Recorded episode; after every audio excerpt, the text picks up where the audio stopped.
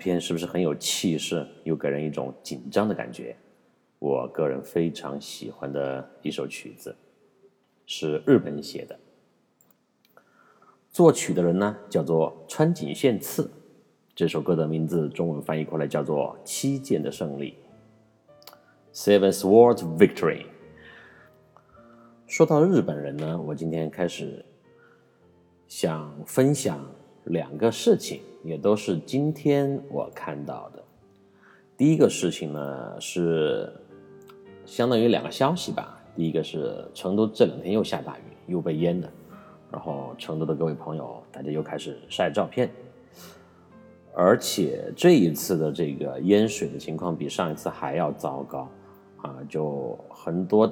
低洼的地带，成都的东边那边有一个地方叫做龙泉驿区，那边淹的比较惨。然后还有叫金堂的啊郊县也是，呃很多地方的一街道全部都被淹没了，啊车泡在水里，然后呃一楼二楼的商户和这个住家都被淹的比较多。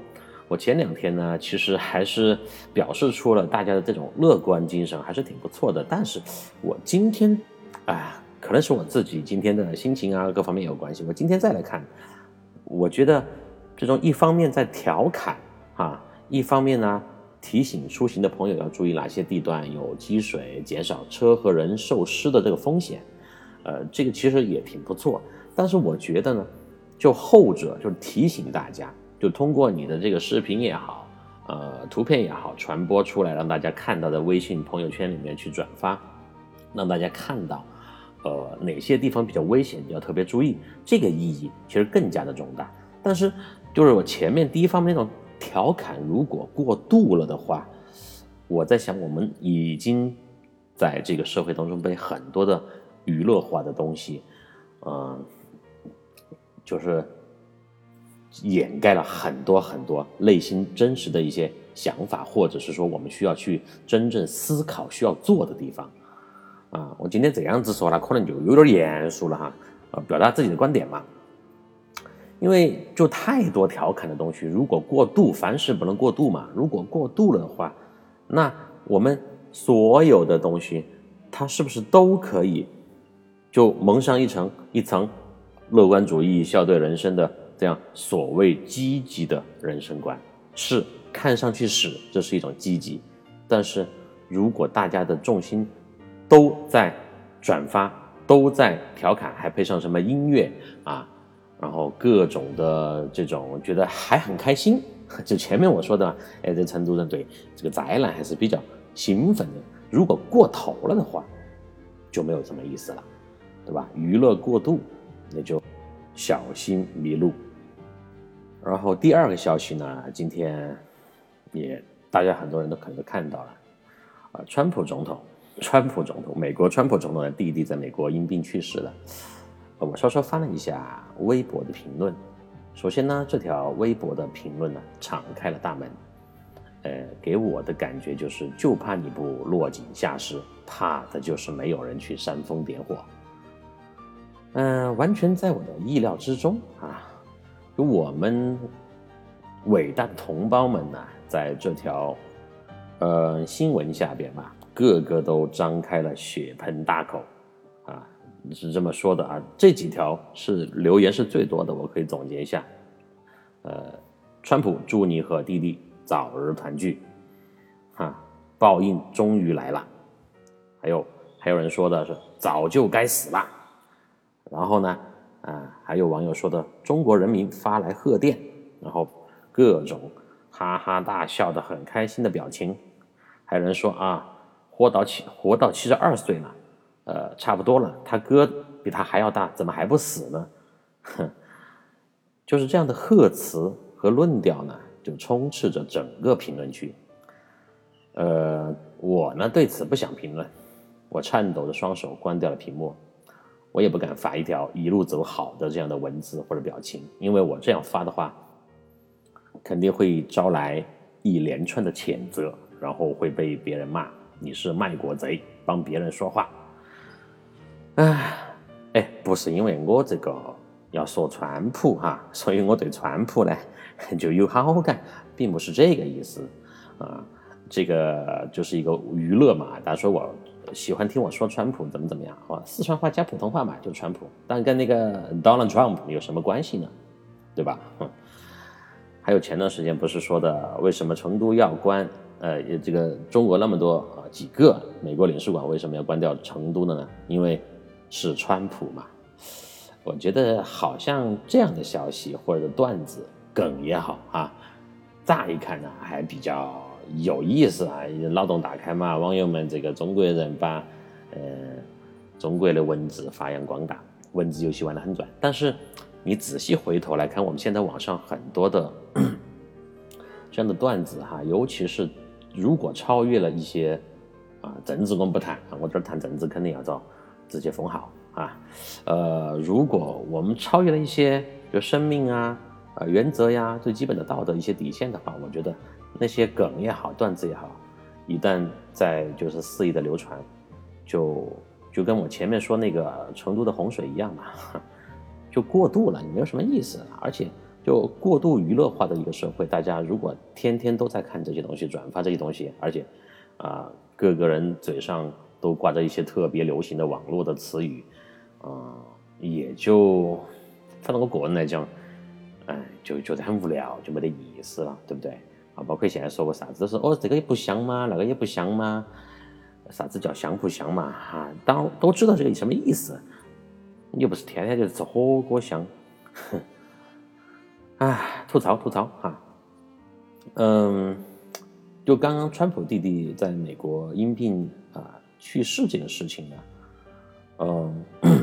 我想说的是，抛开最近的一切的国际形势来讲，面对就是一条逝去的生命，呃，作为一个异国的老百姓，老百姓啊，不管现在国家关系怎么样，你把咒骂和恭喜别人的死去作为群体性的国家的狂欢，这难道就是我们经常说到的国民的素质吗？可能国民素质里面还有一个关键词叫做合群。啊就是从众嘛。我在前面有几次旅途分享当中都提到我们这个从众的心态，呃，不多去评价哈，这只是一种现象。我呢，通过这个事情，我突然想到了一本书里的几个句子，可以给大家共享一下哈。人呢，一到了群体当中，智商就会严重降低。为了获得认同。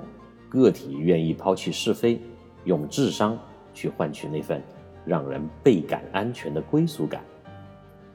我想刚刚提到的这一串啊，就是骂人家、恭喜人家死了的这些人，他可能想通过这样子一种谩骂去换取那种他莫名的安全感，因为大家都在骂，我也要骂，对吧？我如果不骂，我就显得不合群；我如果说一句相反的话，我还要反而被骂。所以有可能我不是真的想骂，但是我为了第一个是要想找点存在感，第二个想要啊觉得我这个时候是爱国，对吧？我去骂人家的总统的弟弟死了，我是一种爱国的精神。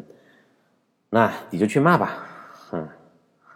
然后还有一句话是，群体呀只会干一件事儿，要么锦上添花，要么落井下石。哼，大家是不是已经？慢慢的知道，或者是辨别出来这是出自哪本书里面的句子了呢。还有一句话，大众没有辨别能力，因为无法判断事物的真伪，许多经不起推敲的观点，都能轻易而举的得到普遍的赞同。对了，猜的没错，法国勒庞写的《乌合之众》。嗯好了，咱们今天好像又在讲这个读书心得了哈。这本书呢挺有意思的，我看了几遍。自娱自乐呢，或许是我们这个时代最大的兴奋点，不管是在哪个国家啊，我觉得全球都一样。但是，呃，人们想过没有？当你在遭遇不幸的时候，或者你也或者你也是一个比较有名的人物，可能也有很多。人在背后欢呼雀跃，只是你也听不到而已。我们接受了这么多年的爱国教育，难道靠诅咒和谩骂就可以消灭所谓的敌人吗？哎，好好思考一下。我说的我是自己啊。好了，回到旅途当中，昨天分享到了啊，不是昨天，是上一次吧？昨天我没有录，分享到了从成都飞到丽江，又 要落下去了，又回成都，再去丽江啊，飞了两盘，飞了两次，花了一次钱哈，还比较划算。呃，然后就到了客栈，两点过我就睡去了，因为第二天早上呢，我约了车去香格里拉。你继续分享旅途吧。早上六点二十的时候，那个闹钟就把我从不平顺的呼吸当中叫醒了。也不知道是不是年纪大了一些，就又昨天晚上又一路的折腾，从五百多米的海拔呢，直接飞到了两千两百多米的丽江。我在半梦半醒的四个小时的睡眠时间当中呢，总觉得自己。鼻孔外翻，气管蠕动，四肢乏力，还有一些缺氧的感觉。还好呢，我挣扎着起了床，检查了我的身体以后呢，都得出了我今天还是能够四肢健全的出行的这么一个结论。啊，呃，就是没得问题啊，今天还是可以出去的。因为这个，你你在路上嘛，有时候特别疲惫或者身体出现一些不舒服的时候，你特别要注意，要去评估一下是否还可以继续出行。如果实在不行的，不要强撑哈，这会出问题的。哪怕是在一些你看上去比较安全的环境当中啊，不是在无人区去徒步哈。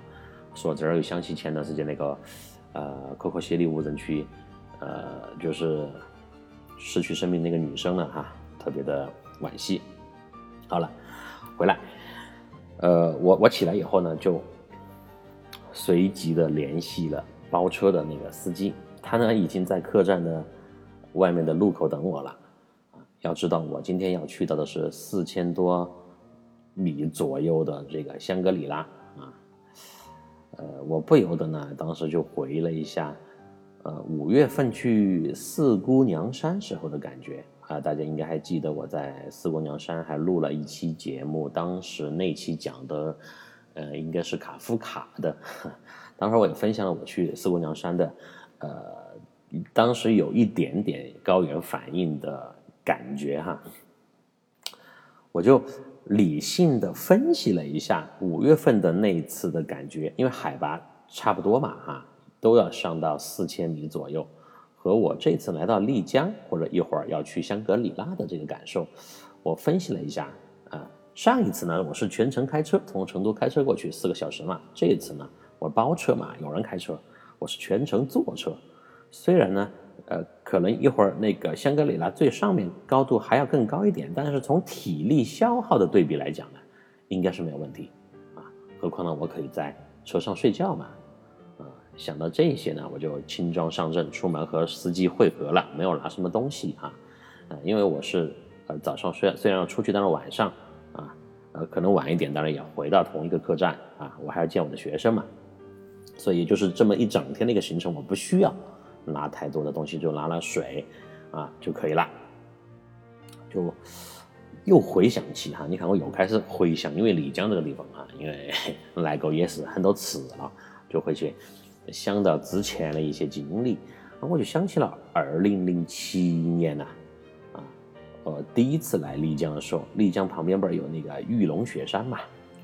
当时那一次，我们是从一个村子里面，村子里面骑马骑到了玉龙雪山，也是骑了一天哈，啊，当时是租的马嘛，有人有马夫牵着马，然后带领着这个马队一路上山。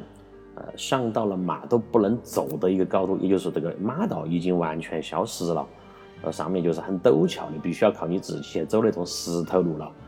当时照理说呢，我应该就呃，OK，就点照哈相或者休息哈，体验一下玉龙雪山半山腰的这个呃感觉嘛，就回来了嘛。但是当时我和小我的那个小伙伴们呢，胆子大嘛，啊，当然也年轻，狂得很。当时就说，呃，马走不动了没得关系，我们。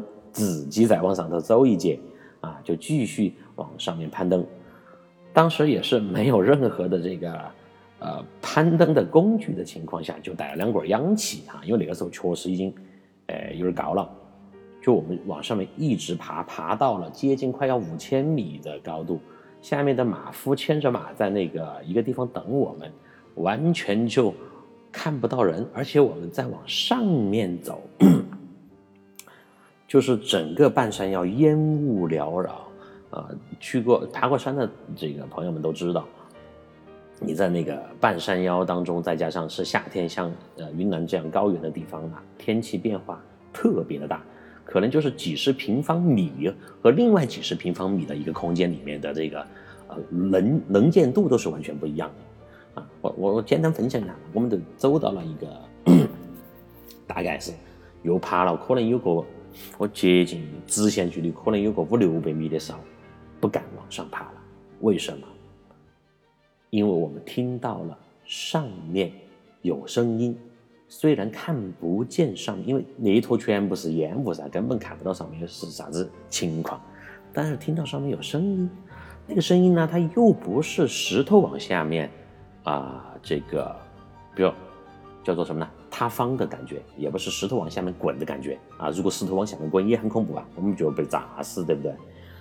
而且我们判断当时也不是有人在上面走，因为我当时最开始从马上下来的时候，那个牵马的小哥还专门提醒了我们：“哎，你们走一节就赶快回来，去体会一下就 OK 了。上面有危险啊！”但是我们当时比较兴奋嘛，就哎觉得还好哎体力也不错，又有氧气罐，反反正就是你觉得吸氧了就吸两口气就行了，缺氧了就吸两口气就可以了。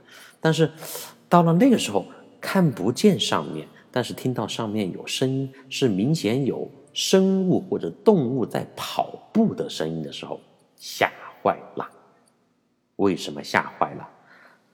当时我才想起了牵马的那个马夫给我们说过的一句话：上面有熊，有黑熊，而且他当时还说了一句话：黑熊最喜欢攻击红色。哎呀，我的妈耶！而当年我们爬山的时候，正好是穿的大红色的防寒服，啊，也是租的衣服嘛，防寒服。呃，然后听到那个声音，再想起那个马夫的话，一群人就吓坏了，然后就屁滚尿尿流的往山下赶啊，相当于从上面缩下来的啊，就是从上面滑下来的。当时真的是吓坏了。你想，在那个时候，如果真的遇到熊了，或者那个熊看到我们了，肯定会以极快的速度狂攻我们的。幸好当时的能见度不够高，那个熊可能也没有看到我们，我们也没有看到熊。然后呢，哎，幸好幸好，呃，比较安全的回到了那个马夫所在的地方，啊，就是我们下马的地方。呃，当时呢，其实我们自己不知道，我们。离告别马夫，时间已经过了接近快两个小时了。我们回来以后，那马夫呢，当时给我们打电话，上面信号又不好嘛，就手机用不了，已经着急的不得了了。而他们就已经打算马上下山去这个报警，找那找那个搜救队上来搜索我们了。正要下山的时候，我们刚好下来看到我们了。啊，也是十三年前的一次。特别的经历吧，哈！我突然现在一下想起了，所以也就顺便分享给大家。我想说的是呢，啊，就是不要狂，不要觉得自己年轻，哈！这个最近这些年，哼，呃，这样的极端的不好的例子发生过很多次了。不要觉得冒险、刺激就是你追求的唯一，保命才是最要紧的。当然，我现在想起来，当年我们那个举动也是很后怕的。啊，万一被熊追上了，啊，吃吃把你吃了，真的叫做死无葬身之地了，哈。嗯，一会儿我会呃把我当年零七年我看一下能不能找到哈，当时爬那个玉龙雪山在半山腰照的照片贴出来，大家看一下，可以顺便对比一下零七年和二零二零年的我。到底有好大的变化？你到时候会很吃惊的看那个照片。哎呀，所以呢，我再次感叹一下，岁月无情啊，体重如影随形。回到这一次的丽江之旅，呃，开车的那个小哥呢是九二年的，很年轻啊，呃，他一头向各个方向炸开的卷发呢，透露出了他不羁的气质。他这个发型当时看上去特别的有个性啊，真的就是属于炸开了的，各个方向都有，而且硬邦邦的。当然了，也可能是有很多天没有洗头了。他驾驶的是一台1.6升排量的斯柯达手动轿车，啊，白色的车身，呃，内饰呢带着一些橘色的点缀，这个和活泼的配色呢让我就精神了一些。当时本来没睡醒的嘛，一进那个车看到，哎，可以，还有点橘色，还有点好看的哈，亮色调的，很年轻嘛，显得很时尚嘛，啊，我就有点精神了。说实话，这个包一天车的这个费用啊不便宜，八百块，就是他从早上接到你，然后出发去香格里拉，然后你让他停他就停，你要拍照也可以，然后去香格里拉上面的景点完了以后再负责把你送回到早上出发的酒店啊，一天的时间八百块钱，还是让我有点心疼。但是呢，我要去香格里拉啊，结合最近的一些情况。这个班车呀，就是那个大巴车，大量的减少，我呢又不愿意去参团，嗯，所以呢，在这样的情况下要去香格里拉，就只能用这种租车的方式，相对比较合理和方便了。这小伙子呢是白族，但是长得一点都不白哈，操着一口典型的云南丽江地区的普通话。哎，你不要说这个云南普通话哈，云南就是这个。各个地区它的普通话的腔调和口音都是不一样的，有可能因为我是本来学语言啊，就是教语言出身的嘛，就对各种语言特别的敏感啊。他一开口，我就能够去呃找出他那些呃口音当中的一些典型的好玩的、有意思的腔调和地方。这个小伙子呢，年纪不大啊，但是开车的技术呢很是了，很是了得，又快又稳。我坐在旁边呢，就看着他右手不停的换挡，也是一种享受。我刚刚说了嘛，手动挡啊，啊，作为一个开了八年手动挡，后来被迫转到自动挡的老司机，我呢看到这个标刻着数字的挡把儿，就有一种天然的亲切感，就总总想去摸摸，但是我不能摸噻，人家手在那儿换挡，我去摸他手。反正小伙子还以为我要把打来吃了，开个玩笑，没有那么变态。我只是比较怀念，哎，当年开手动挡的感觉。所以啊，一般情况下，我自己如果要租车的话呢，啊，尤其是呃长途旅行的话，能够租到手动挡，我就会去呃租手动挡。但是现在很难了，尤其是在国内，基本上没有手动挡的车，对吧？本来好想好好去这个体验一下、体会一下，但是没有。还有个原因呢，手动挡相对来讲呢，一个比较省油一些，而且租车的价格也比较便宜。但是你去了国外，尤其是去了欧洲的话呢，手动挡就是比较多了啊。当然也是限于那些小车比较多啊。说到欧洲又想过去看看了，但是现在的情况还是不允许啊。后面如果航路开通了，签证啊可以搞定了的话再说吧。我呢就一边啃着面包，喝着牛奶，一边和他聊天。这个车呢是他家里面贷款买的，主要呢就是载着像我们这样的包车的客人啊，穿梭于丽江、香格里拉还有稻城亚丁三地之间。嗯，稻城亚丁是一个非常有名的这个风光胜地哈，相信不少朋友也听说过。从实际上从云南香格里拉那边上稻城亚丁，比从四川成都那边。过去的话还要近得多，要方便得多，因为这个稻城亚丁就刚好是在云南的呃这个和四川的交界处啊，交通位置呢相对来讲是离云南还近一些。这个小哥呢就是那个白族哥哥嘛啊，小兄弟已经跑车多年了，他对这边的线路是非常的熟悉。我估计哈，呃，他高中没毕业就出来挣钱了，因为他跑了多年了嘛，再加上他的现在这个年纪，我来推断，再加上他开车的这个娴熟的技术，呃，和对那个路况很熟悉的这么一个情况，所以我就觉得应该也是属于那种啊，穷人的孩子早当家这种类型。嗯，但是现在你来看哈，就是不管几个人嘛，就是一个车子一天包来回啊，出去油钱八百块钱。应该还是不错的哈，只要你年轻啊，经得开，经得跑，体力还不错，啊，也是一个在当地来讲，相对来讲哈不错的选择嘛。如果你又比较喜欢驾驶的话呢，那就更好了啊，又可以满足你的驾驶乐趣，又可以挣钱。我就跟那个小哥一边啊，他就一边开着车，一边就开始聊嘛。我就突然就想起来呀，什么？想起了啊，老听众朋友应该都很熟悉的。就是那不勒斯那位披萨店里面的哥伦比亚的服务生，那个小伙子，大家还记得吗？我还想到了谁？就是梵高博物馆那个外面广场上和我一起见义勇为的委内瑞拉的富二代小伙子桑切斯，对吧？他们三位呢年纪相仿，但是我现在回想起来，他们的眼神当中。却蕴含着迥异的目光。不同的成长环境和人生经历，让这个世界上的多少同龄人呢，有着完全不同的际遇啊！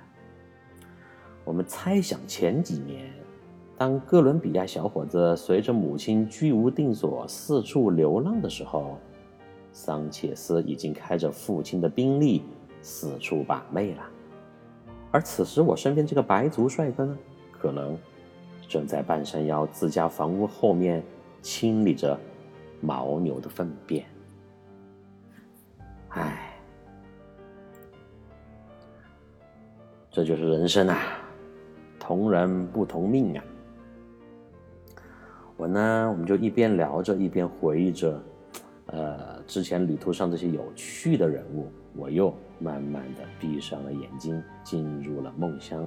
因为实在还是太困难。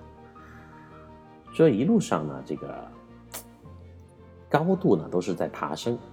我要去的地方是香格里拉旅游大区的最远的一站，叫做普达措国家公园。中途呢会经过香格里拉的县城。因为我也曾经之前多次自驾到过云贵高原。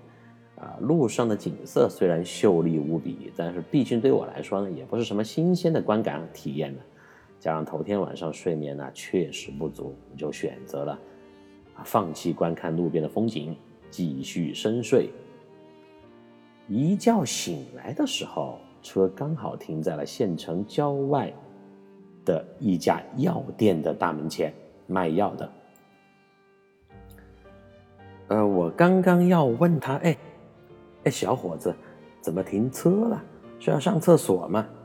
他就开始问我了，他就把头侧过来问我：“哎，大哥，你要不要在这里买点氧气呢？一会儿上去海拔很高哟，你得不得行啊？而且这里还可以租衣服，你看今天下雨好冷了哇！”我呢就摇下车窗看了看外面，确实此刻已经下起了这个雨，而且还不小的雨。我手表上的海拔呢也显示快到四千米了，啊，我就开门出去感受了一下外面的温度，确实很凉。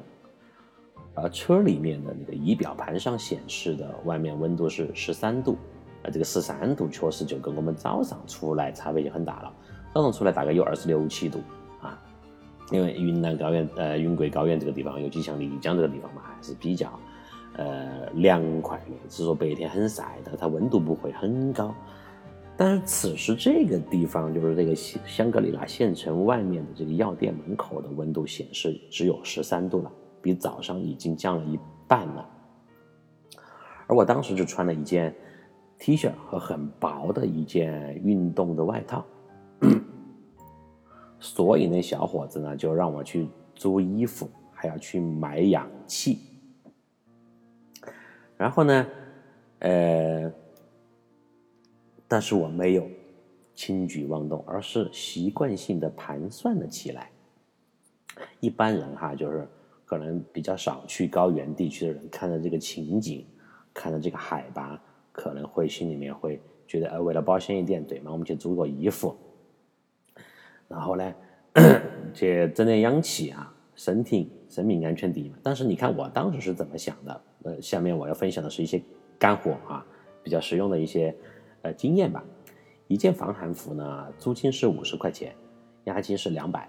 啊，而且那个防寒服又是大红色的，大红色，我刚刚讲了，差点被熊攻击的大红色防寒服嘛。因为去高原地区，很多时候那个防寒服都是呃红色的，比较显眼嘛。可能它的设计也是因为，如果你出现什么意外，便于搜救。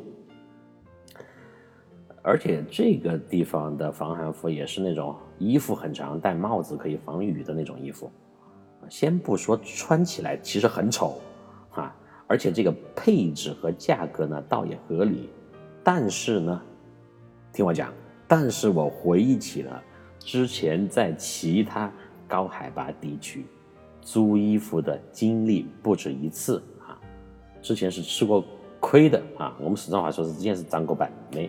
为啥子呢？你听我给你讲，夏天的这个高原呢，本来天气变化就很快。